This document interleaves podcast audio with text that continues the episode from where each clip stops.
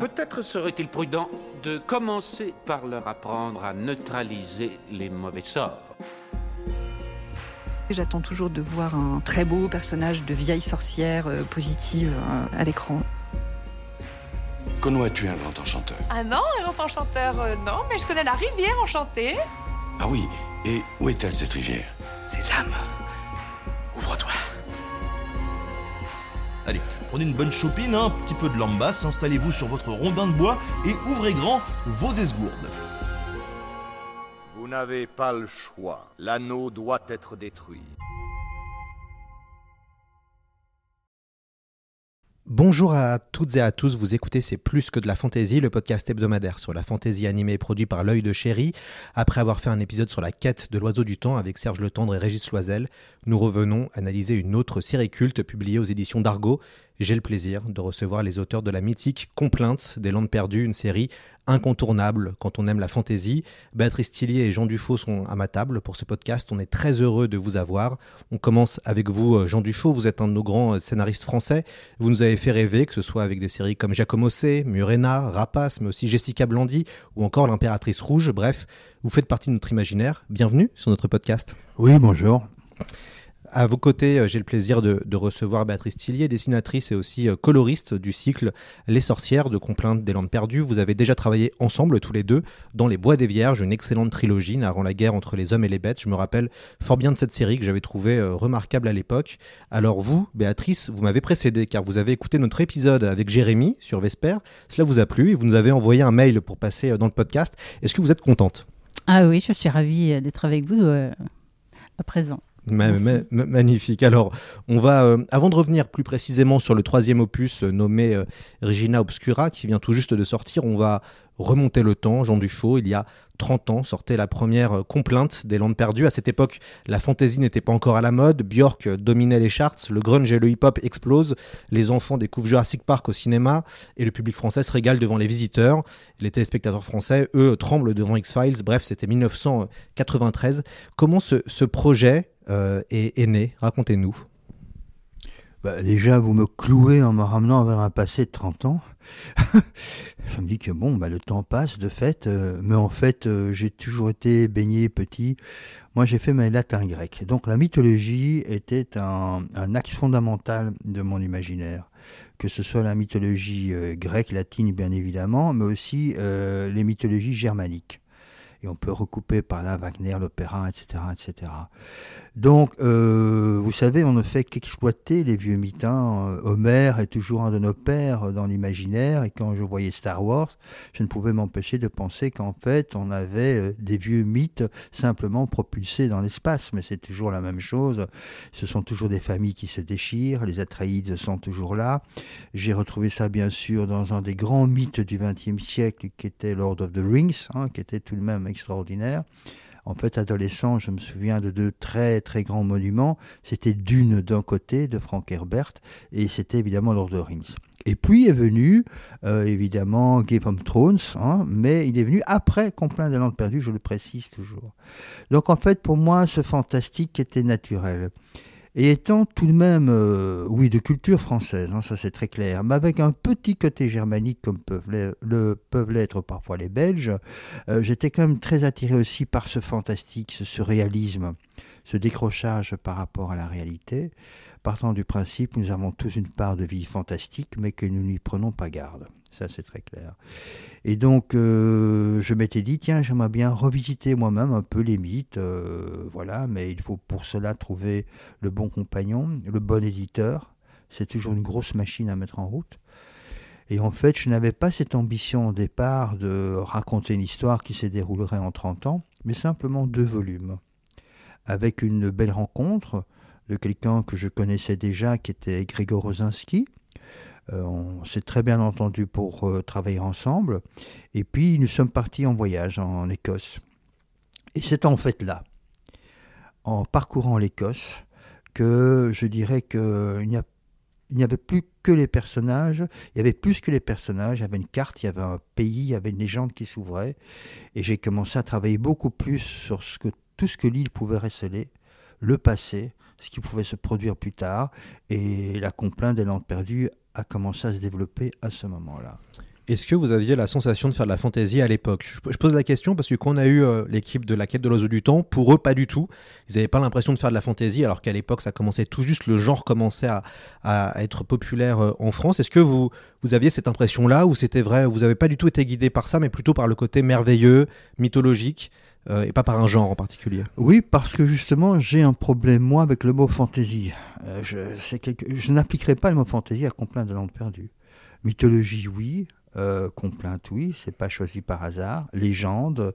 Et puis aussi, tout de même, il y a, il y a ce fabuleux cycle, euh, le Graal, Lancelot du Lac. euh, il y a tout ça aussi qui était absolument passionnant. Cette mythologie celtique également, très importante, brocéliande, tout ça. Euh, J'étais plutôt parti vers quelque chose pour moi de sérieux. C'est pas la fantaisie comme on peut le voir chez d'autres éditeurs ou au cinéma. C'était vraiment des histoires de famille qui se déroulent à une certaine époque où euh, les forces de la nature, euh, les dieux sont très importants, euh, le respect des clans ou bien la trahison des clans, etc. etc. C'est- donc vraiment dans une sorte d'esprit Lord of the Rings que, que je me suis. Pour moi, c'était très sérieux. C'était pas du tout de la fantaisie. Le ton était sombre et j'ai d'ailleurs pensé à Macbeth en relisant le premier cycle, donc le premier cycle qui est Siobhan. Euh, C'était quoi votre envie à l'époque euh, avec Gré- Grégor Rosinski, le papa de Torgal, quand vous avez fait ce premier cycle? C'était quoi votre, euh, votre envie? Est-ce que vous avez des souvenirs un peu de ça? D'abord, c'était de ne pas tomber dans le piège de faire un simili Torgal. C'est la première chose qu'on m'a dit, mais pourquoi est-ce que tu... Bon, Grégor Rosinski ne voulait faire rien d'autre. Il voulait garder l'aspect mythologique de son travail. Bon, alors euh, j'avais lu les 5-6 premiers Torgal, effectivement, après, j'avoue, je, je me suis un peu perdu dans la lecture. Et euh, bon, bah, euh, j'ai dit, écoute Grégor, si tu trouves que tu es en train de refaire du Torgal, tu me le dis, on arrête, hein, c'est très simple. Et nous sommes partis sur notre propre famille, nos propres légendes, etc., etc., quelque part. Euh, J'avais l'ambition très vite, hein, comme je vous l'ai dit après deux volumes, d'explorer toute la légende de cette île, de l'île perdue. Donc il fallait repartir vers le passé à un moment, je le savais. Je commençais à prendre des notes. Il y avait peut-être des choses futures également.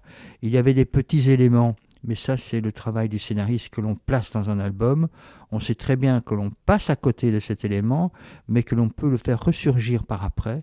On peut l'expliciter, et cet élément peut déclencher d'autres complaintes, d'autres légendes.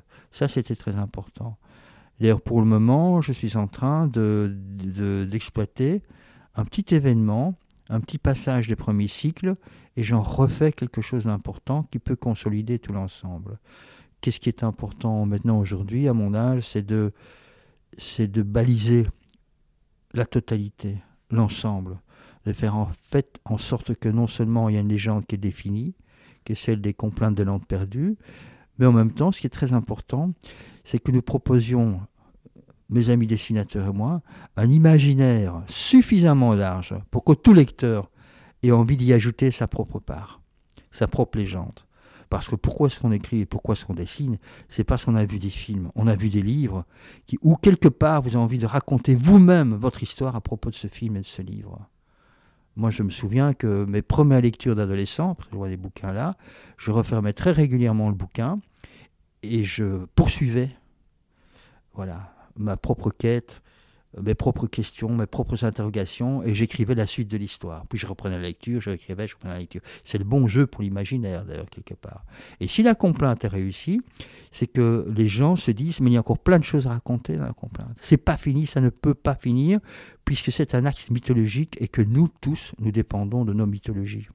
Béatrice, est-ce que vous vous rappelez quand vous avez découvert euh, Siobhan, le premier cycle de la complainte? Moi, je, je sortais du lycée. Désolé, Jean. Euh, J'avais déjà été très attirée par euh, un album de Jean qui s'appelait Beatifica Blues, qu'on se passait comme ça entre, entre copines euh, au lycée. Et puis. euh, et puis complainte, parce qu'effectivement, on lisait aussi Torgal et euh, tout naturellement, on est allé voir, euh, voilà, qu'est-ce qui dessinait d'autre, et, et on est tombé sur, sur la complainte. Et c'est vrai que c'était euh, c'était fascinant, euh, c'était c'était nouveau le, traitement justement euh, de, de cette zone-là euh, de, de, de, l'Europe. On reconnaissait beaucoup toute l'imprégnation de, l'Écosse dans, dans le dessin, dans, les, dans tous les petits détails qu'avait mis, qu'avait mis Rosinski, et puis toute cette magie, toute cette noirceur comme ça qui, qui apparaissait. Voilà, quand on est adolescent, on aime ça, et euh, j'ai adoré m'y plonger. euh, donc c'est vrai que c'était ça avait un côté un petit peu, un petit peu magique aussi de, de pouvoir en dessiner, euh, bah, pas la suite, mais les origines. Béatrice, vous, c'était quoi votre rapport avec le genre de la, de la fantasy Moi, j'ai toujours adoré euh, tout ce qui était médiéval fantastique. En fait, pour moi, la fantasy, c'est ça, c'est le Mhm. médiéval fantastique. Euh, bah, pareil, Le Seigneur des Anneaux, ça a bercé, euh, ça a bercé mon enfance aussi. Euh, ma mère lisait Dune et, et me les racontait. Une fois qu'elle avait terminé les tomes, elle me les racontait. Euh, J'avais été voir au cinéma aussi le, le tout premier, la toute première adaptation de, c'était Bilbo le Hobbit. euh, de, en dessin, enfin, en c'était dessin animé de Ralph Bakshi, de- en- voilà, en ouais. qui avait été euh, voilà, extrêmement euh, voilà pour l'époque c'était euh, c'était émouvant enfin c'était vraiment le- la, la façon de de- d'avoir mis en scène d'avoir réussi à mettre en image ces, ces, ces- ces romans c'était c'était vraiment chouette et ça aussi ça a pas mal développé euh, mon imaginaire euh, et mon envie de, de, de créer de continuer là-dedans ouais. Jean, au début, ça devait être un diptyque, mais finalement, il y a eu deux autres tomes. Qu'est-ce qui s'est passé alors avec euh, Grégor Rosinski euh, Finalement, vous êtes dit que vous alliez euh, continuer à raconter d'autres histoires?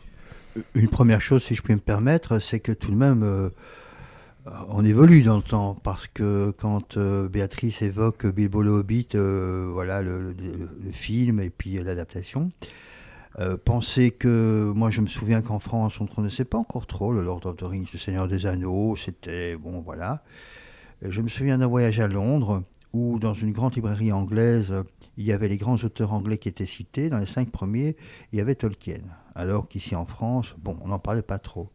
Et puis en 2023, 2024, je ne sais trop, euh, il va y avoir dans la collection de la Pléiade, qui est tout de même une sorte de panthéon de la littérature, le Lord of the Rings, Tolkien. Et il y aura bientôt Lovecraft aussi, ce qui est tout de même prodigieux. Moi, je me souviens, Lovecraft n'était pas pris au sérieux par personne. Et là, subitement, il va arriver en Pléiade. Donc, il y a tout de même une évolution euh, dans l'esprit français, je peux dire, par rapport à ces grands mythes. Alors Grégor Rosinski, après les deux premiers volumes, il se disait mission accomplie, ça marche très bien, moi très content, moi arrêtez là. On connaît Grégor Je vous Rosinski passe aussi. l'accent. Oui, oui, oui, je- Je j'imagine passe très bien la discussion. voilà. Et puis, euh, on s'est dit, ouais, mais c'est pas tout à fait fini encore. Euh, si au banc, il y a quelque chose à raconter. Et qui me permettrait à moi de démarrer à ce moment-là d'autres cycles. Il l'a compris, il a bougonné, il a fait les deux albums, finalement il était très content, il les suit toujours, et ça m'a permis, les deux suivants, de commencer à travailler très sérieusement sur les pistes futures, de pouvoir parler à Philippe Delaby de la suite, d'avoir ce plaisir d'assister à une rencontre entre Delaby et Rosinski, euh, c'était important. Tu as vu Gregor Rosinski aussi, toi, hein, Béatrice Oui, oui, oui. Voilà, donc tout ça, c'était c'était euh, très très bien. Et ça s'est passé, alors ça, ça a coulé très très très facilement. Évidemment, avec euh, Delaby, c'était autre chose. C'était très important. Et c'est autre chose avec Béatrice Sillier. C'est-à-dire que pour moi, chaque cycle, il fallait qu'il reflète aussi une personnalité forte, qui était celle euh, bah, du collaborateur, de l'ami, de la personne qui a travaillé avec moi, du dessinateur, coloriste, etc. etc. Euh, Une fois le premier cycle terminé en 98, un nouveau commence donc avec les Chevaliers du Pardon avec Philippe Delaby qui débute en 2004. Euh, vous attendez à peu près six ans avant de repartir à l'aventure. Ça a été long de, re- de re- réécrire, on va dire, et de, re- de se relancer? c'est un métier, voilà ce que j'ai envie de dire. Non, non, c'est très long, parce qu'en fait, ce qui se passe dans ce type d'histoire, et parfois je m'en mets des pinceaux, hein, c'est qu'il y a des notes, parfois je les perds, alors euh, il y a des plans, j'en ai certains, parfois j'en perds, et puis c'est le temps surtout qui passe. Euh, il y avait des idées très précises dans ma tête que j'écris, et puis il y a 10, 15, 20 ans, c'est en fait de garder très ouvert encore, avec tous les petits tiroirs qui ne sont pas encore refermés, euh, la complainte, les complaintes. Voilà. Alors, grosso modo, ça fonctionne. Parfois, il y a des erreurs que Béatrice récupère admirablement bien. Ça, c'est vraiment l'œil de Moscou sur, la complainte. hein. Il n'y a rien qui lui échappe. Je l'en remercie d'ailleurs. Mais quelque part, l'essentiel pour moi, c'était vraiment de pouvoir garder les grands axes et de pouvoir faire en sorte que quelque part, l'histoire de l'île euh, fonctionne très bien dans la complainte, dans les légendes et dans les chants de la complainte. Voilà, c'est ça. Mais euh, je, je serai content quand ça se terminera, parce qu'il faut que ça se termine, même si après d'autres personnes peuvent suivre, ajouter des complaintes, euh, voilà, euh, aux langues perdues. Pendant que vous, êtes un- que vous reprenez avec Philippe Delaby, euh, vous vous rencontrez, Béatrice et, et Jean. Peut-être Béatrice, vous pouvez, pas- vous pouvez nous parler de votre première rencontre avec euh, Jean Dufou et puis après comment vous avez travaillé ensemble sur les Bois des Vierges? C'était en avril 2005. Oui. Tu te souviens de Ah ça, oui, comme oui, ça, c'était précisément? euh, le, le festival euh, de Moucron. Euh, J'avais une, une exposition, mes planches étaient exposées, et euh, Philippe Van Bruxelles, euh, qui avait l'habitude comme ça de, de marier les, les auteurs qu'il aimait bien, avait donc invité Jean à voir l'expo. Et Nadine, en se baladant dans l'expo, donc a, La femme de Jean. la femme de Jean a attrapé Jean en lui disant Regarde, il faut que tu travailles avec elle. Donc il est venu regarder les planches et puis euh, on a discuté un moment. Et puis tu m'as dit euh, Dans 15 jours, je, je t'envoie quelque chose. Et euh, c'était le, le bois des Vierges. J'avais commencé à travailler sur le, sur le bois des Vierges, euh, sur les, le, le premier découpage euh, de cette histoire. On va se mettre à parler à deux, là. hein, Mais est-ce que tu n'avais pas un projet avec Laurent Vicomte à l'époque Tu m'avais dit que tu travaillais avec lui ou pas Je me Non, non, non, c'était euh, c'était un projet qui non, ça n'avait pas encore commencé. Je pense. Je terminais en fait mon voisin le Père Noël et il me restait encore quelques planches à terminer avant avant la sortie. Euh, donc pour le, le, le bois des. Vierges est un petit peu resté en stand-by jusqu'à ce que Maria Smirnov le, le déterre et, et le repropose à nouveau euh, parce Ah. qu'elle tenait à tout prix à ce que euh, l'association se fasse. Et elle a bien eu raison. L'avantage de travailler des gens plus jeunes, c'est que eux se souviennent. Mais Jean, quand même, vous vous, vous souvenez un peu de qu'est-ce qui vous avait plu dans le dessin de, de Béatrice? Parce que quand on voit les dessins de Béatrice, c'est évident que c'est génial. Mais euh, vous, est-ce que vous vous rappelez de l'étincelle où vous vous êtes dit, waouh, il se passe quelque chose Il faut toujours être honnête. En fait, euh, bien avant, c'est mon épouse qui avait remarqué le travail de Béatrice Tillier dans Des Fées des automates, c'est ça Oui. Et qu'il avait trouvé remarquable. Et elle m'a dit, tiens, ça c'est quelque chose qui correspond parfaitement à ton imaginaire, à ta façon de travailler, tu devrais la rencontrer. Euh, effectivement, j'ai fait plus attention aux albums à ce moment-là, parce que j'étais parti dans 36 000 trucs. Et quelque part, euh, je me suis dit, oui, de fait, ce qui est très important pour un scénariste, c'est que Dieu sait si on m'a proposé des dessinateurs dans ma vie. Et euh, parfois de très bons avec qui je n'aurais pas pu travailler pour la simple et bonne raison qu'il y a une sorte de verrouillage. Je, ne parviens pas à m'investir dans le dessin. Je ne parviens pas à m'investir dans la mise en scène du dessin. Parce qu'il n'y a pas que le dessin, il y a la mise en scène du dessin. Déjà, je dois travailler avec un dessinateur qui sait mettre en scène son dessin. Il y a des, très grands dessinateurs qui ne savent pas mettre en scène. C'est un dessin, point barre. Ça ne va pas plus loin que le dessin.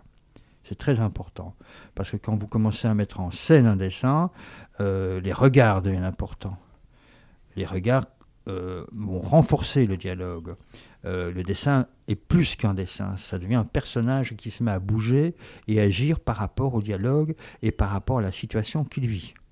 C'est donc pas du tout euh, un bon dessinateur que je cherche, un dessinateur qui sait mettre en scène. C'était le cas euh, vraiment avec Béatrice, c'était très clair. Mais en plus, il y avait ce côté, comment dire, il y a, toujours un côté très évocateur dans les dessins pour moi de Béatrice Tillier. Elle me fait, je dirais, voyager dans le temps. Il y a parfois un côté mini- miniaturiste, je vais y arriver, euh, aussi qui, qui me fait réfléchir à aller un peu plus loin. Elle a un sens des couleurs qui est remarquable et qui illumine vraiment euh, son dessin. Et quelque part, il y a une sorte d'enchantement, je dirais. Voilà, si je dois résumer peut-être l'art et le talent de Béatrice Tillier, c'est que, en dehors effectivement des qualités de mise en scène, dessin, ça c'est clair, il y a un enchantement. Béatrice, quand vous recevez le, scénario de Jean, comment ça se passe? Vous vous occupez vous-même du découpage ou le découpage est déjà fait dans le, dans le, dans le scénario? Comment, comment, ça, comment vous travaillez tous les deux ensemble? Alors Jean propose toujours un découpage. Quand on avait commencé euh, sur le bois des Vierges, j'avais commencé à m'envoyer les, pages découpées sur papier millimétré. Je dis, oh là, bah, t'embête pas avec ça. euh. je... ça va, je me sens à l'aise dans, la, dans, le, dans le découpage et dans la mise en scène. Euh, et c'est- il y, y a une description, il y a une intention. Et après, il y a vraiment une totale liberté qui est laissée euh, justement pour l'interprétation, pour la mise en scène, pour le, choix des cadrages. Tant que, en fait, tant que l'idée, euh, générale et l'intention générale est respectée, euh, voilà, il y a, la totale liberté que Jean laisse à son dessinateur pour, pour, créer, pour créer la page. Mais je pense que ça fonctionne bien aussi et, que le choix des dessinateurs se fait aussi de ta part. C'est que à chaque fois, ce sont des, des fans de cinéma. C'est-à-dire que bah, Philippe Delaby était un fan de cinéma et de séries. Euh, Oui, Nous, je sais qu'on est des très gros consommateurs avec euh, Olivier et moi euh, de, de- de séries et de, de, de- et de films. Donc, on, en fait, on pense, on pense la BD comme un film sur papier. Et Jean écrit son, scé- son, son scénario aussi comme un film sur papier. Euh, donc euh, c'est aussi pour ça que ça match, je pense que c'est qu'on a la même vision euh, tous les deux de, de ce que doit être la, la bande dessinée.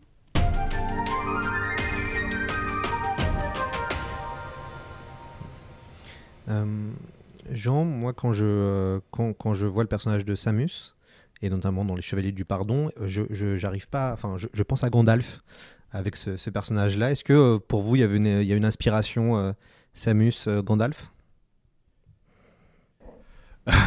Je me souviens des discussions autour de Simus avec Grégor Rosinski qui voulait en faire une sorte de Christopher Lee sage. Voilà, alors euh, on avait beaucoup réfléchi, il était parti sur ce grand cinéma américain, Vincent Price euh, et tout, et tout, et tout. Euh, Simus, évidemment, euh, c'est le guide, euh, c'est euh, celui qui doit protéger, c'est un chevalier du pardon, mais en même temps, et ça c'est très important dans tout ce que je, crée ou ce que j'écris, c'est un homme fragile. Les super-héros, oui, je veux bien, mais j'ai du mal avec les super-héros. C'est pour ça que j'ai tant aimé euh, les derniers Batman. Parce que le côté sombre, dark, les fêlures, les hésitations, les fautes commises euh, participent justement de cette sympathie que je peux avoir pour le personnage, parce que finalement, il est comme vous et comme moi. Et donc Simus est un homme qui a un passé également. Ça, c'est très important. Quand j'introduis un personnage, il a un passé, même si je ne connais pas encore ce passé. Ce qui est souvent le cas quand on va découvrir le passé au fur et à mesure que l'on fréquente le personnage. Et donc, quelque part, il y a d'ailleurs un cycle qui est consacré à Simus maintenant, parce que je peux le développer. Euh, Simus est une part d'ombre et une part de lumière. Mais tout le cycle de la complainte est évidemment partagé sur ce, ce grand axe. Le mal est au cœur de l'amour, l'amour est au cœur du mal. Ce qui veut dire que chaque personnage peut effectivement aller vers la lumière comme il peut se retirer dans l'ombre. Et il n'y peut rien. C'est une destinée, c'est un fait, c'est peut-être une malédiction quelque part. Même si au banc pourrait très bien verser du côté ombre ou lumière, ça dépend des circonstances. Et c'est toute la malédiction, entre guillemets, des landes perdues, et on le voit très bien, ou on le verra très bien avec le cycle de Béatrice, puisque ce sont les origines, comment il se fait que ce mal est tellement implanté dans l'amour. Et comment il se fait que peut-être l'amour peut supplanter le mal à certains moments. Ce que je trouve assez, euh, je les ai relus pour l'émission, euh, tout, euh, tout, tout, tout ce qui est sorti. Moi, ce qui me fascine, c'est vraiment la cosmogonie que vous avez réussi à créer entre la magie noire, les sorcières, les chevaliers du pardon, les démons. C'est un univers extrêmement complexe et, je trouve ça assez fou, et, tout en gardant un ton assez sombre. Et ça, je trouve que ça ne vieillit pas du tout. Et c'est ce qui fait la beauté de cet univers, euh, et, qui, et aussi pour ça que c'est aussi original, la complainte. Oui, mais pour moi, c'est ça. Euh, regardez Boulungen, hein, voilà, euh, c'est exactement ça. C'est-à-dire qu'on n'est jamais à l'abri de ce côté dark. On essaye toujours de progresser, on n'y arrive pas. On rencontre des gens parfois plus forts que vous et qui appartiennent à des clans différents. On essaye de, de plonger dans la mythologie, dans le passé de la mythologie, on peut s'y casser, on peut s'y heurter. Et c'est vrai qu'il y a un côté, un côté assez noir finalement. Côté noir que j'ai retrouvé dans euh, le- les Games of Thrones, hein, où finalement, quelque part, on n'est jamais sûr, et ça, ça fait vraiment partie de, de mon univers, on n'est jamais sûr de rester, de vaincre, on n'est jamais sûr de pouvoir remporter le match. On ne sait pas. Il est très possible que ça se casse d'un moment à l'autre. Ça dépend d'une rencontre, ça dépend d'un mauvais pas, ça dépend d'une mauvaise réflexion. Euh, quelque part, on n'est jamais à l'abri, euh, je dirais, de, ce qui peut vous entraîner euh, vers le mal, vers la folie, etc. La notion de folie est aussi très importante parce qu'elle peut vous amener justement à rencontrer votre démon. Et là, il faut rester vainqueur du démon ou pas. Ça, c'est toute une histoire. Béatrice, quand vous commencez, il y a déjà eu donc Grégor Rosinski, Philippe Delaby.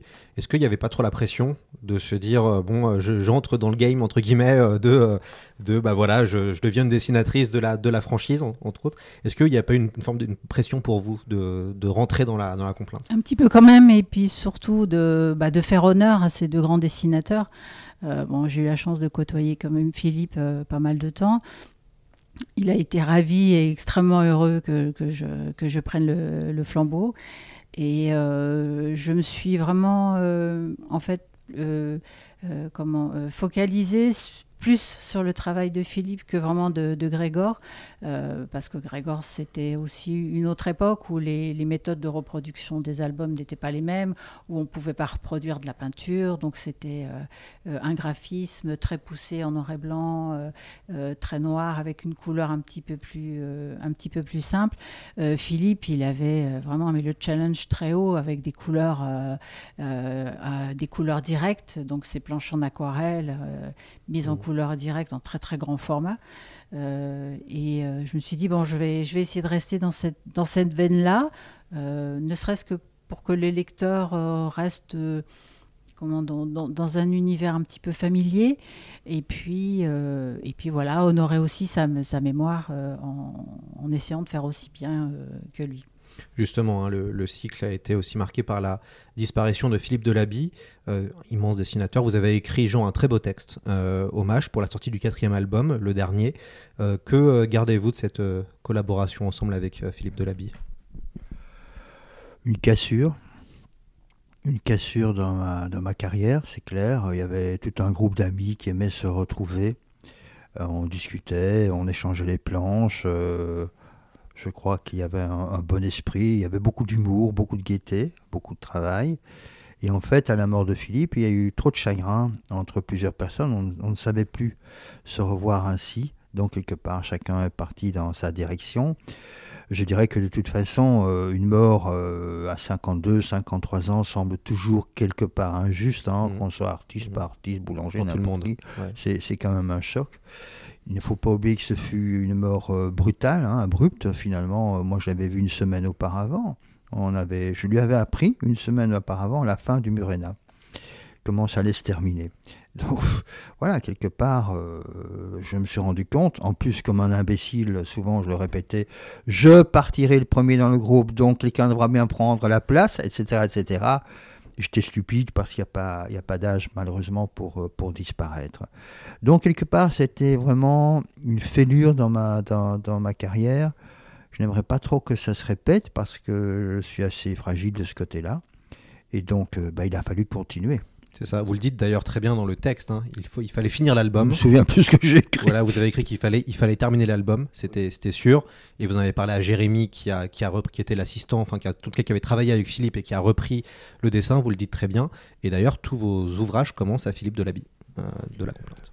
Tout à fait, et c'est très curieux parce que j'aurai jusqu'à la fin de ma vie le cri de douleur qu'a poussé Jérémy au téléphone quand je lui ai appris la mort de, de Delaby. Il a poussé un, un hurlement, Ah, ça m'a glacé, et, puis, et puis euh, lui aussi, euh, il, a dû, il a dû repartir. Quoi. Il ne faut pas oublier que Delaby avait euh, vraiment...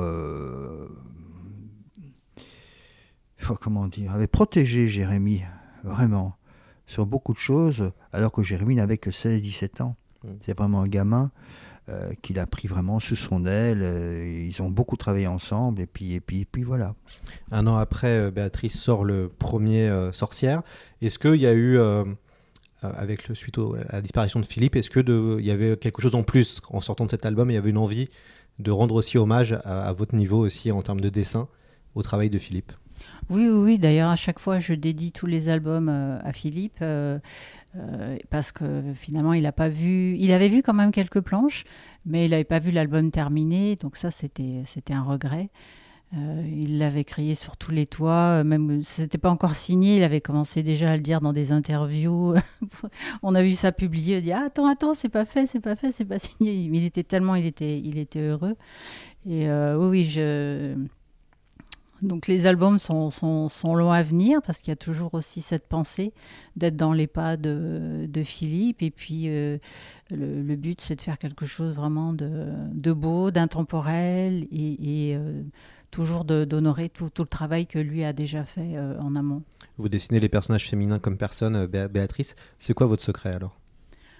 Bah, c'est surtout de- d'essayer de faire en sorte qu'ils soient, qu'ils aient une âme, qu'ils soient vivants. Euh, donc souvent, je m'inspire de, personnages réels pour qu'ils aient vraiment une identité, qui soit surtout pas stéréotypée. Parce que c'est toujours le, piège quand on veut dessiner une jolie femme, une jolie fille. Voilà, on, stéréotype le, personnage. Et au final, bon, bah, toutes les filles se ressemblent, il y a juste la coiffure ou les couleurs qui changent. Donc moi, je tiens à chaque fois que les, à ce que les, les- les personnages vraiment aient, aient une identité forte.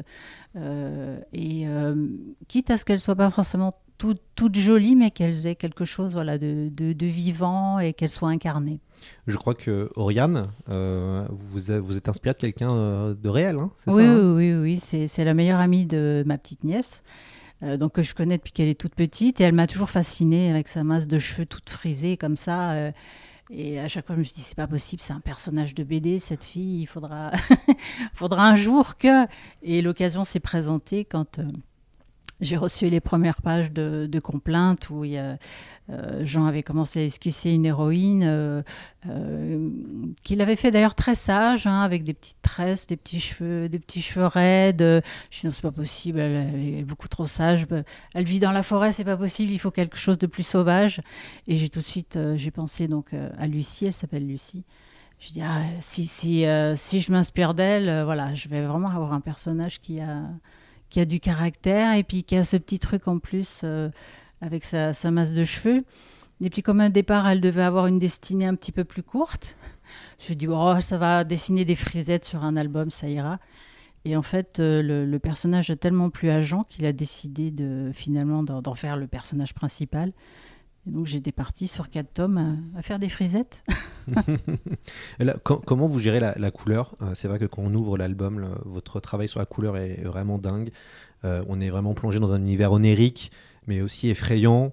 Euh, y a, vous jouez aussi très très bien avec le vert, vous jouez très bien avec le côté euh, obscur quand il y a tout ce qui est le sabbat avec les, les sorcières. Comment vous travaillez la couleur? Bah, J'y pense en fait en amont, c'est-à-dire tout, tout, le temps que je passe à, à ancrer les planches.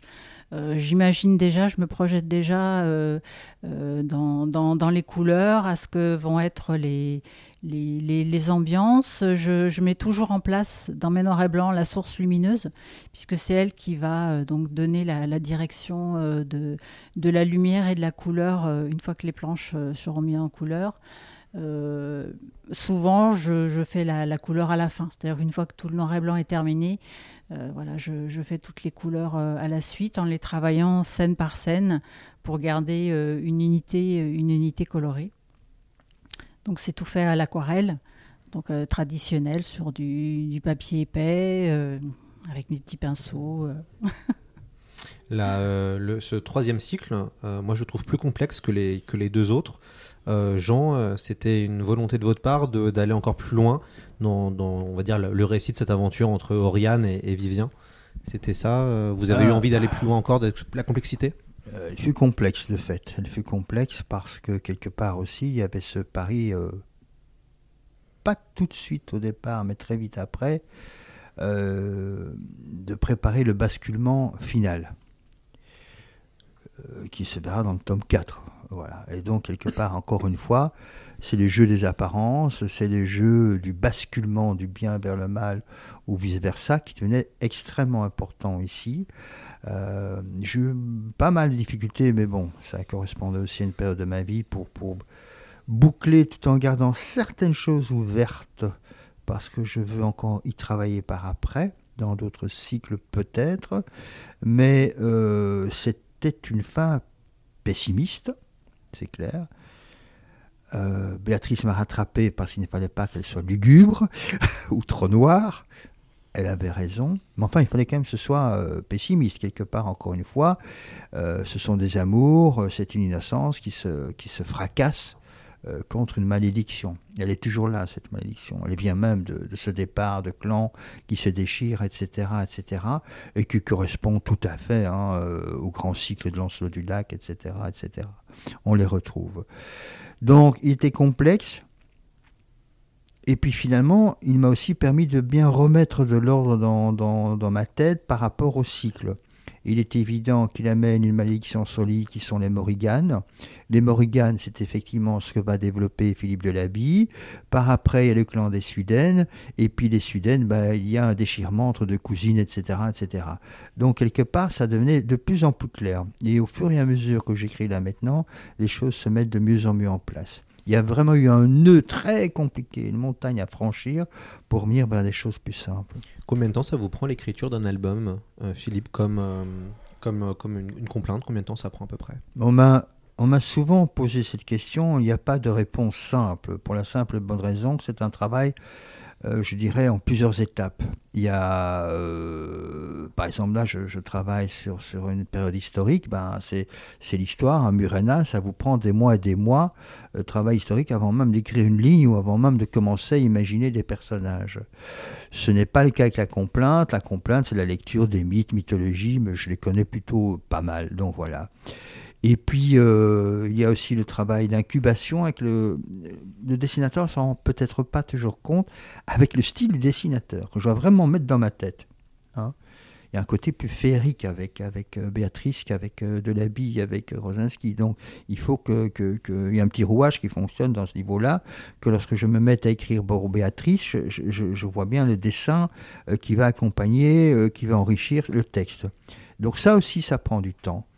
Et puis quand tout est bien en place, et je pense que tout est là, quand tout est bien en place, tout est bien clair, l'écriture pure et dure, si je puis dire, si je n'écris que pour ce vin, euh, pour ce tome-là ou pour ce projet-là, prendra entre six semaines et deux mois. Vous, Béatrice, ça prend pas six semaines et deux mois pour faire un album, je crois. non, c'est beaucoup plus long. Oui, il y a aussi euh, toute une période de, de recherche, de, de prise de vue parfois sur place quand j'ai l'occasion de me déplacer euh, pour, euh, bah, pour m'inspirer, pour amener de la documentation, des images, des couleurs. Il y a tout le travail de la, la, conception des, costumes, des, des lieux, parce que je tiens vraiment à ce que chaque, chaque clan justement soit identifié par euh, par euh, des, armoiries euh, qui, signifient quelque chose. à chaque fois, on place des petits détails dans l'histoire qu'on retrouve après, qui trouvent leur explication, qui donnent une certaine logique.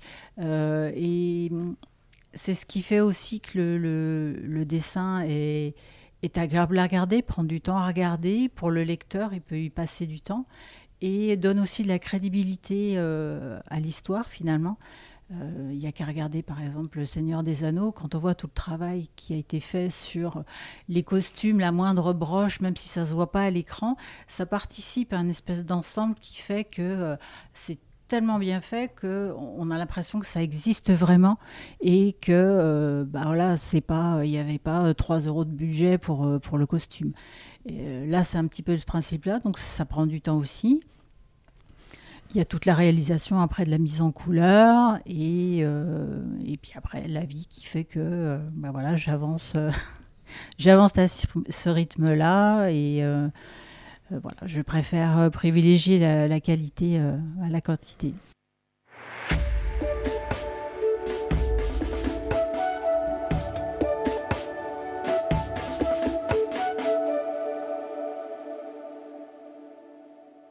Est-ce qu'il n'y a pas maintenant une forme de, pression de rendre vite, entre guillemets, puisque bah, vous, voyez bien, le marché de la BD a beaucoup changé. Euh, ça devient difficile euh, pour les séries au long cours euh, de connaître des succès comme on, comme on en connaissait avant, autres Black et Mortimer, et je dis parce que euh, Jean Dufaux euh, scénarise aussi, mais c'est vrai qu'avec la entre guillemets Netflixisation de la société où on, on veut tout avoir d'un coup, est-ce qu'il n'y a pas une pression de se dire bah, un album, euh, attendre 3-4 ans pour faire un album, euh, ça devient rare, même pour aller récupérer le lecteur, parce que bah, le lecteur, euh, il y a 7000 nouveautés par an, et donc euh, même pour lui, et même les libraires n'ont pas le temps de tout lire. Est-ce que y a, vous vous dites pas ça dans votre tête en vous disant des fois, euh, bah, le marché de la bande dessinée va trop vite, quoi? Oui, mais je ne peux pas faire autrement. De toute façon, je ne pourrais pas faire autrement. Euh, le public est toujours au rendez-vous. Euh, donc, euh, c'est que quelque part, ça lui plaît d'a- d'attendre un petit peu pour avoir un bel objet. Euh, L'avantage de Complainte, c'est que ça se démode pas. Vous le disiez tout à l'heure. Donc, euh, c'est intemporel. Euh, donc on peut le relire à tout âge, à toute génération, on peut se le passer. Donc c'est pas quelque chose qui va passer de mode. Euh. Donc c'est l'avantage. Alors qu'aujourd'hui, bon, c'est les romans graphiques ont le vent en poupe. Mais bon, ce sont des, des, livres, des livres jetables, c'est ça le problème. C'est-à-dire qu'une fois qu'on les a lus, ben voilà, on le range dans un coin. Euh, je sais que les, les lecteurs de complaintes, eux, une fois qu'ils les ont lus, euh, ils les remballent, ils les mettent dans la bibliothèque. De temps en temps, ils les ressortent. C'est, il y a et le plaisir de la lecture et le plaisir d'avoir euh, un objet comme si c'était une œuvre d'art, comme si c'était un tableau. il y a plusieurs, plusieurs objets en un, en fait. Et même ça, part, ça. Ça, commence aussi par la fabrication de l'album. Euh, les complaintes, il y a quand même une très belle, euh, enfin c'est un très bel objet. Euh, il y a déjà une couverture. À chaque fois, les couvertures sont sublimes. Il y a le petit ruban noir qui est là depuis un petit moment, je crois, et qui fait qu'il y a quand même un côté beau. pour entre guillemets une simple BD de 80 pages ou 90 pages, donc ça participe aussi au côté un peu exceptionnel, Béatrice. Oui, oui, on a, la chance d'avoir une, belle maquette, à chaque fois bien faire attention au niveau de la présentation.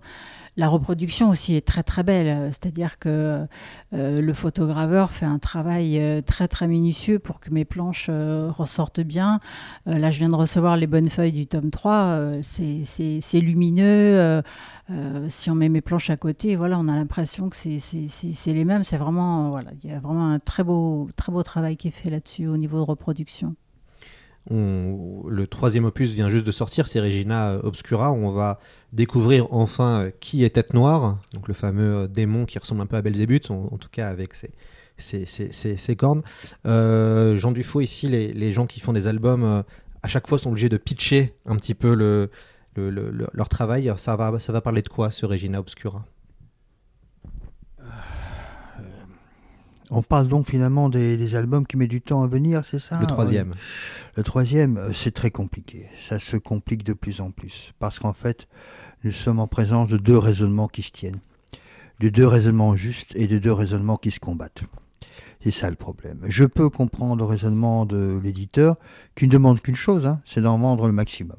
C'est très simple. Il croit en la complainte, il a toujours suivi, etc. etc. Euh, c'est toujours le même constat. Euh, dans les histoires à épisodes, soit vous faites des mangas et il y a un manga qui paraît chaque semaine et du coup bah, vous fidélisez, vous gardez votre public euh, et quelque part je peux le comprendre. À la limite, vous faites un album euh, tous les ans, ça fonctionne encore bien que, comme vous le dites vous-même, avec 5000 nouveautés par an, ça devient très compliqué à défendre. Si vous passez cette période-là, il y a toujours un risque de tassement des ventes et surtout de récupérer un public qui a pu se disséminer à gauche et à droite. C'est la même chose pour, euh, pour, euh, pour les séries, les plateformes. Il y a des séries que je suis. Euh, si par exemple il y a deux ans qui se passent entre, euh, euh, je dirais, une saison 3 ou saison 4, moi je ne me souviens plus de, qui, de quoi j'allais récupérer et parfois j'ai envie d'abandonner. Donc je dirais qu'au niveau économique, je comprends mon éditeur. Quand je vois l'album de Béatrice Tillier, je comprends qu'on met 2-3 ans. Alors, c'est où? C'est en fait, il y a un gros problème, et pour le moment, la maison d'édition suit, de remettre à chaque fois toute une équipe autour de l'album pour faire comprendre que nous voici au rendez-vous cette fois-ci. Mais dans un monde qui va de plus en plus vite, où nous sommes submergés par les images, où la mémoire aussi se met de plus en plus à flotter, parce que forcément, devant cette invasion d'images, on est un peu perdu, tout va trop vite, on a oublié ce qu'on a dit hier ou avant-hier, on a oublié ce qu'on a promis pour demain ou après-demain. Euh, le, présent euh, est criblé finalement euh, par une vitesse qui, qui, qui, qui, est exponentielle. Et donc, quelque part, il devient très difficile de prendre des références, de prendre le temps quasiment de reprendre une série, de reprendre un album, de s'abîmer dans un dessin de Béatrice Tillier, etc. etc. Ce n'est pas ce qu'on nous demande dans l'époque actuelle. De lire aussi, puisque quand on regarde les romans graphiques, il y a de moins en moins de textes. Et c'est vrai que vous, il y a du texte. Et donc il faut aussi prendre le temps de lire. Oui, oui, de toute façon. Et puis, c'est, Béatrice le disait, il y a des évolutions de société. Là, pour le moment, nous sommes dans une voie culturelle globale et qui dépasse la bande dessinée, du sociétal, du mini-mois, etc., etc. Ben forcément, la complainte ne participe pas du tout de cette orbite-là. Et personnellement, non.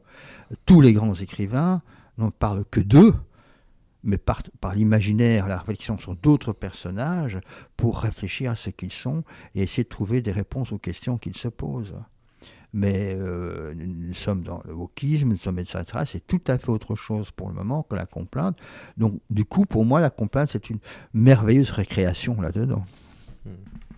Le, euh, et puis, il y a quand même 30 ans, entre guillemets, de rayonnement, puisque euh, Complainte est citée au même niveau que la quête de l'oiseau du temps. Donc on est quand même face à une saga qui est respectée depuis 30 ans et donc on sait tous que quand on va acheter un album de la Complainte, euh, on en aura pour notre argent, dans le sens où euh, ce sera toujours euh, qualitatif.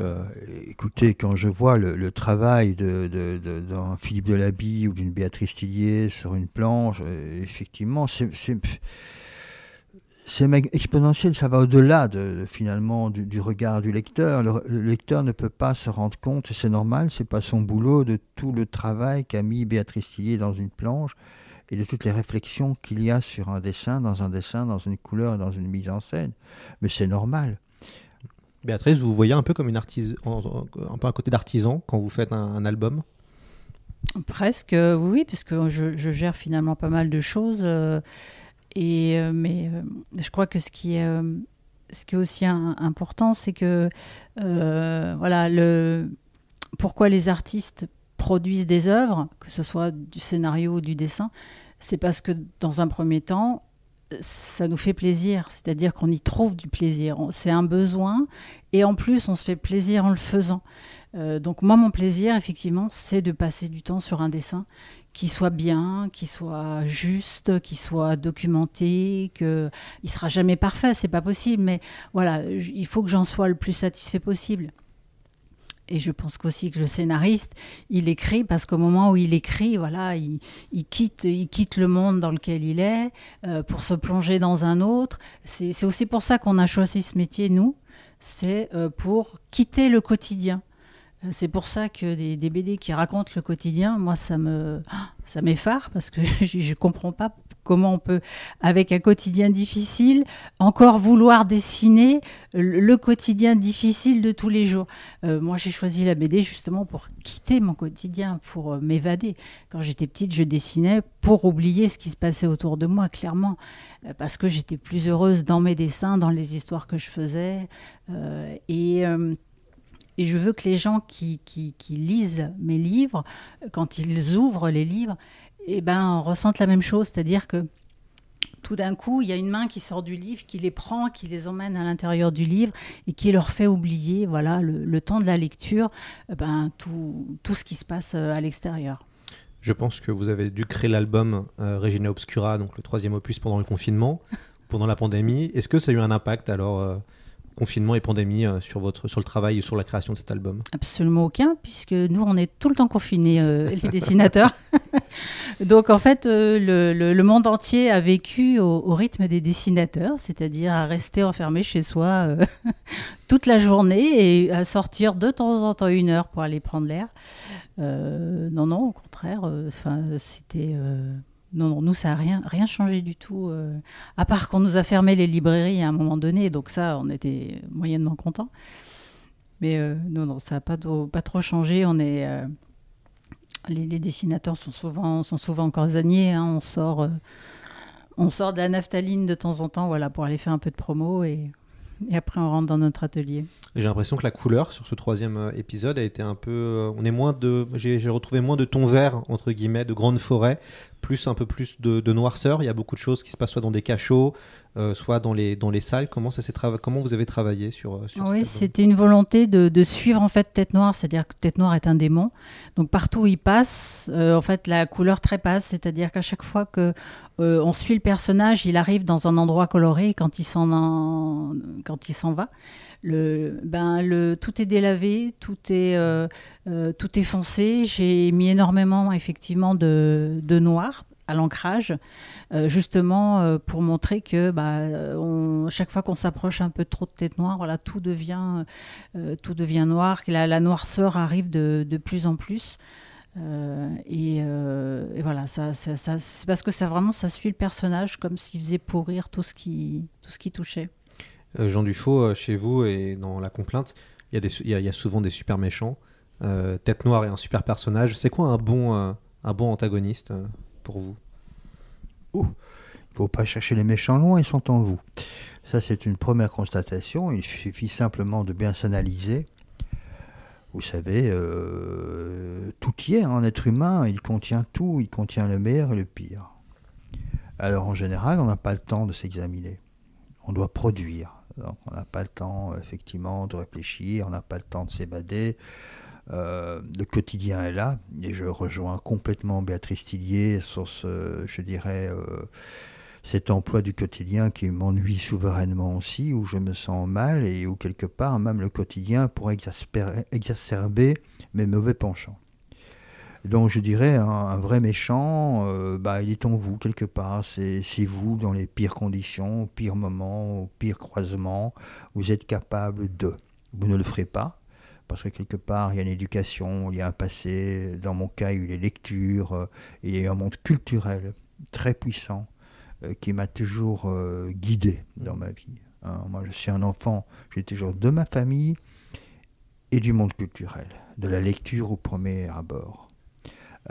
Sans la lecture, sans cette culture, je ne sais pas ce que je serais devenu. À mon avis, un parfait imbécile, ça c'est très clair. Mais ça m'a permis d'échapper aux clichés et ça m'a poussé très vite. C'est aussi pour ça que j'ai fait euh, quatre années de psychanalyse de l'art, à chercher dans l'art, à chercher dans ce concret, à chercher dans ce que les créateurs vous proposent toutes les petites facettes, toutes les parts et pas simplement celles qui sont sympathiques ou qui sont gracieuses, etc., etc., mais aller chercher vraiment le côté sombre. Et le côté sombre, eh bien, il n'a pas de limite. C'est un puits sans fond. Il peut aller très loin. Regardez le XXe siècle, en particulier la première moitié du XXe siècle, qui fut effarant au niveau humain. Et le genre de questions que je me posais moi, c'est au fond la génération de mes parents. Je ne vais pas aller bien loin. Qu'est-ce que mes parents auraient fait euh, s'ils avaient été allemands? Euh, Comment mes parents euh, auraient-ils réagi par rapport euh, à, des amis ou des enfants juifs Etc. etc. Je me suis posé ces questions très tôt. Très très tôt. Très très tôt. Grâce à la culture. Et je me suis rendu compte, et ça en vieillissant, on l'apprend de mieux en mieux, que s'il y a bien une leçon, une leçon importante, c'est qu'on a à juger personne. Parce que quelque part, on est capable de tous les maux comme de tous les biens. Et euh, les différences, oui, il faut les respecter, ça c'est très important, parce que les différences enrichissent, ça aussi, la culture vous l'apporte. Parce que quelque part, vous allez toujours chercher d'autres cultures, d'autres langues, d'autres façons de penser. Euh, Spinoza, euh, c'est pas la haute voilà, je veux dire, vous êtes tout à fait dans deux mondes et pourtant quelque part ça se rejoint. Et je pense qu'en bande dessinée, dans l'art de raconter une histoire avec des images, euh, ce qui est remarquable, c'est qu'on recoupe aussi euh, tout notre siècle, qui est un siècle d'images. Il y a de plus en plus d'écriture qui se met au service de l'image, ou du comédien, ou d'une voix, ou d'une chanson. hein, le texte participe à ça. Et ça aussi, ça m'a enrichi, c'est-à-dire de mettre cette écriture aussi au service d'une image, quelque part. Euh, ça m'a appris à voir des personnalités qui arrivent et qui me proposent parfois des solutions aux questions que je me pose et qui peuvent m'apaiser. Euh, Est-ce que vous avez le temps tous les deux de, lire encore de la bande dessinée? Est-ce que vous, avez, vous arrivez à prendre le temps de faire ce travail-là? Bon, vous, vous faites partie d'un milieu depuis des années, donc, mais euh, je sais qu'en discutant avec pas mal de dessinateurs, à un moment donné, il y a euh, soit des gens ne lisent plus euh, de la BD et vont lire autre chose pour continuer à se nourrir évidemment, mais est-ce que quand même vous essayez de regarder euh, qu'est-ce qui fonctionne, d'essayer de comprendre les succès des, uns et des autres, des prix à Angoulême par exemple? Euh, Est-ce que vous avez un peu le temps comme ça, Béatrice? Ça va, les prix Angoulême, je pense que je, je, lirai pas grand chose de ce qui a été, de ce qui est sorti, mais ce c'est pas du tout, du tout mon univers. Mais oui, oui, on essaie quand même de, de lire. Alors j'en ai pas mal en retard. hein. La bibliothèque à côté de mon lit est remplie de livres à lire. Donc de temps en temps, j'essaye de, de rattraper euh, en, en lisant un album. Là, euh, dernièrement, j'ai fini euh, Ténébreuse. Voilà, je voulais le lire depuis un petit moment et puis j'ai enfin trouvé le temps. Ça vous a plu? Voilà. Oui, oui, j'ai bien aimé le, le, le parti pris. de, et il y a vraiment des, des très très belles images, des très beaux cadrages. Pareil, là, on dirait un petit film. on verrait très bien ça en série. C'est très très agréable. Oui, moi, j'ai.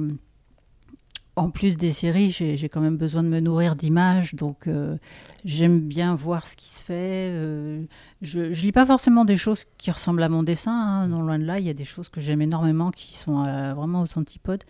Mais oui, j'ai besoin de continuer quand même de, voir ce qui se fait, de, voilà. Donc, quand, j'ai des coups de cœur sur des auteurs, j'achète tout ce qu'ils font et puis je lis après dès que j'ai un petit peu de temps. Mais oui, la lecture c'est important. Jean, vous, avez encore un peu le, vous, lisez encore un peu de bande dessinée? Il y a quelque chose qui a cassé la lecture de la bande dessinée chez moi. C'est que pendant 20 ans à peu près, j'étais assez souvent chez les éditeurs. Et comme j'ai travaillé pour plusieurs éditeurs, je me retrouvais soit chez Glénat, soit chez Dargaud, Dupuis, etc., etc. Et à chaque fois, on me, proposait, tiens, qu'est-ce que tu penses? Et on me montrait des morceaux, voilà, euh, des work in progress, voilà, d'albums. Et donc finalement, moi j'ai lu des tas d'albums par morceau. Je lisais 15 pages par-ci, 30 pages par-là. Je ne connaissais pas du tout l'histoire. euh, je ne voyais rien. On me disait, tiens, tu. Et Techniquement, je voyais, tiens, ça, ça, pourrait le monter mieux. Ça, si, ça, c'est génial. Ça, si. Le dernier Black et Mortimer, par exemple, en feuilletant, je me suis arrêté sur Mortimer en caleçon blanc. Voilà. Et si on me demande ce que je pense euh, du dernier Black et Mortimer, je dirais que Mortimer en caleçon blanc, cette planche-là, eh ben, elle n'est pas belle. Point barre. Je, le dirais tout simplement. Voilà. Le reste, je ne sais pas, c'est peut-être un chef-d'œuvre. Mais en fait, depuis des années, j'ai pris l'habitude de, lire une bande dessinée par petits morceaux, ce qui fait que lentement, finalement, j'ai perdu le contact. Et avec l'âge, et très curieux parce que je n'ai plus euh, 20-30 ans devant moi, j'en reviens fondamentalement dans mon temps à mes amours premières qui sont la lecture et la relecture de certains films. Euh, relecture de certains films, euh, documentés, argumentés, les plans, etc., etc., comme si je, je repartais un peu à l'école, comme si je repartais un peu à l'université. Je relis énormément de grands classiques, avec un, bonheur fou. J'adore les polars, j'ai pas mal de polars. Euh, je vois des films en quantité, et finalement, la bande dessinée, quelque part, euh, elle a perdu un peu sa place là-dedans. J'ai une question. Jean, on voit qu'il y a eu un espèce de basculement où de plus en plus de dessinateurs sont auteurs-dessinateurs.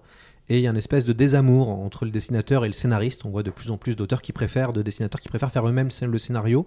Euh, comment vous voyez, comment vous voyez ça, cette, cette espèce d'appétence Et puis on a l'impression qu'il y a moins de grands scénaristes euh, aussi. Euh, vous faites partie de l'âge d'or. Euh, et on, on voit qu'il y, y a moins de noms, entre guillemets. Avant, bah, il y en a encore, heureusement. hein. Je pense à Xavier d'Horizon, sur son nom propre en tant que scénariste, il, peut faire vendre, comme faisait vendre un Jean Van Hamme ou comme faisait vendre vous, qu'on voyait Jean Dufaux, on achetait l'album. Comment vous analysez ça, ce- cette espèce de désamour entre dessinateurs-scénaristes Il y a certains dessinateurs qui m'ont dit aussi que c'est une question d'argent. Oui, ah oui. voilà, puisque forcément, ils gagnent bien plus s'ils travaillent seuls. Euh, C'est une constatation au moment où, où quand même beaucoup d'auteurs souffrent et ont beaucoup de mal à rejoindre les deux bouts. Donc déjà, je peux comprendre les dessinateurs qui me disent, bah, écoute, je vais faire mon album seul, parce que ça me permet de récupérer un peu d'argent. Première chose, le pouvoir économique qui fait que euh, il y a plus de dessinateurs qui se mettent à écrire leur scénario. Bon, moi je n'ai jamais eu de problème de travail, donc quelque part je ne me suis jamais trop posé la question. Mais une chose qui est évidente, il y a eu une grande période des scénaristes qui était liée aux séries. Euh, parce que là, il fallait quand même quelqu'un qui euh, guide tout l'ensemble de la série. J'ai participé à cette, euh, je dirais, à cette génération-là. Maintenant, nous sommes de plus en plus dans la génération des récits à un volume, des one-shots. Donc, quelque part, on n'a plus tellement besoin de quelqu'un qui couvre une histoire sur plusieurs années. On peut aller très vite. Nous sommes aussi dans une époque sociétale, comme je l'ai dit, c'est-à-dire que chacun va parler de son petit problème.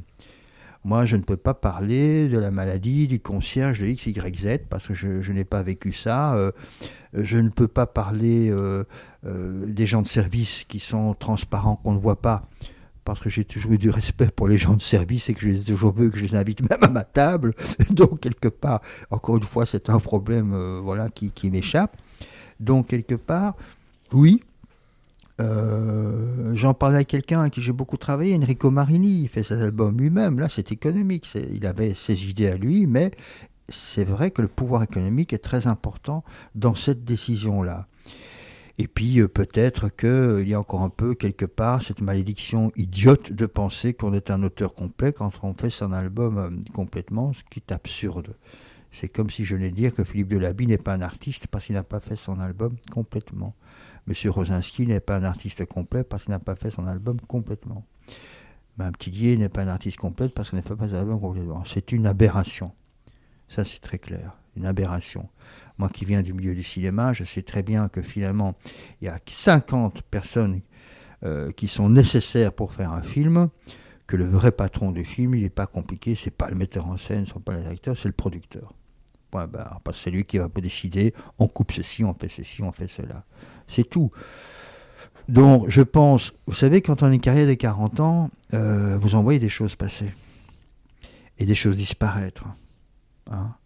C'est comme au cinéma, le western spaghetti, bah, par exemple, le western spaghetti n'est plus là, le western tout court n'est plus là, on fait ceci, on fait cela. Donc, c'est une, évolution.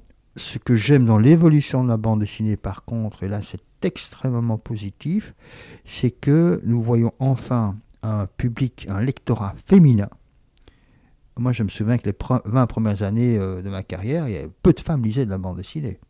Très peu de femmes. Et qu'enfin, on a des autrices, puisqu'on ne peut plus dire des auteurs, on se fait lyncher. Donc, il y a des autrices qui arrivent sur le marché et qui écrivent leurs bouquins. Ça, c'est formidable. C'est quelque chose qui va nous enrichir il y a, euh, voilà, il y a quelque chose, euh, euh, je dirais une perception, une sensation, des émotions féminines qui vont enrichir la bande dessinée.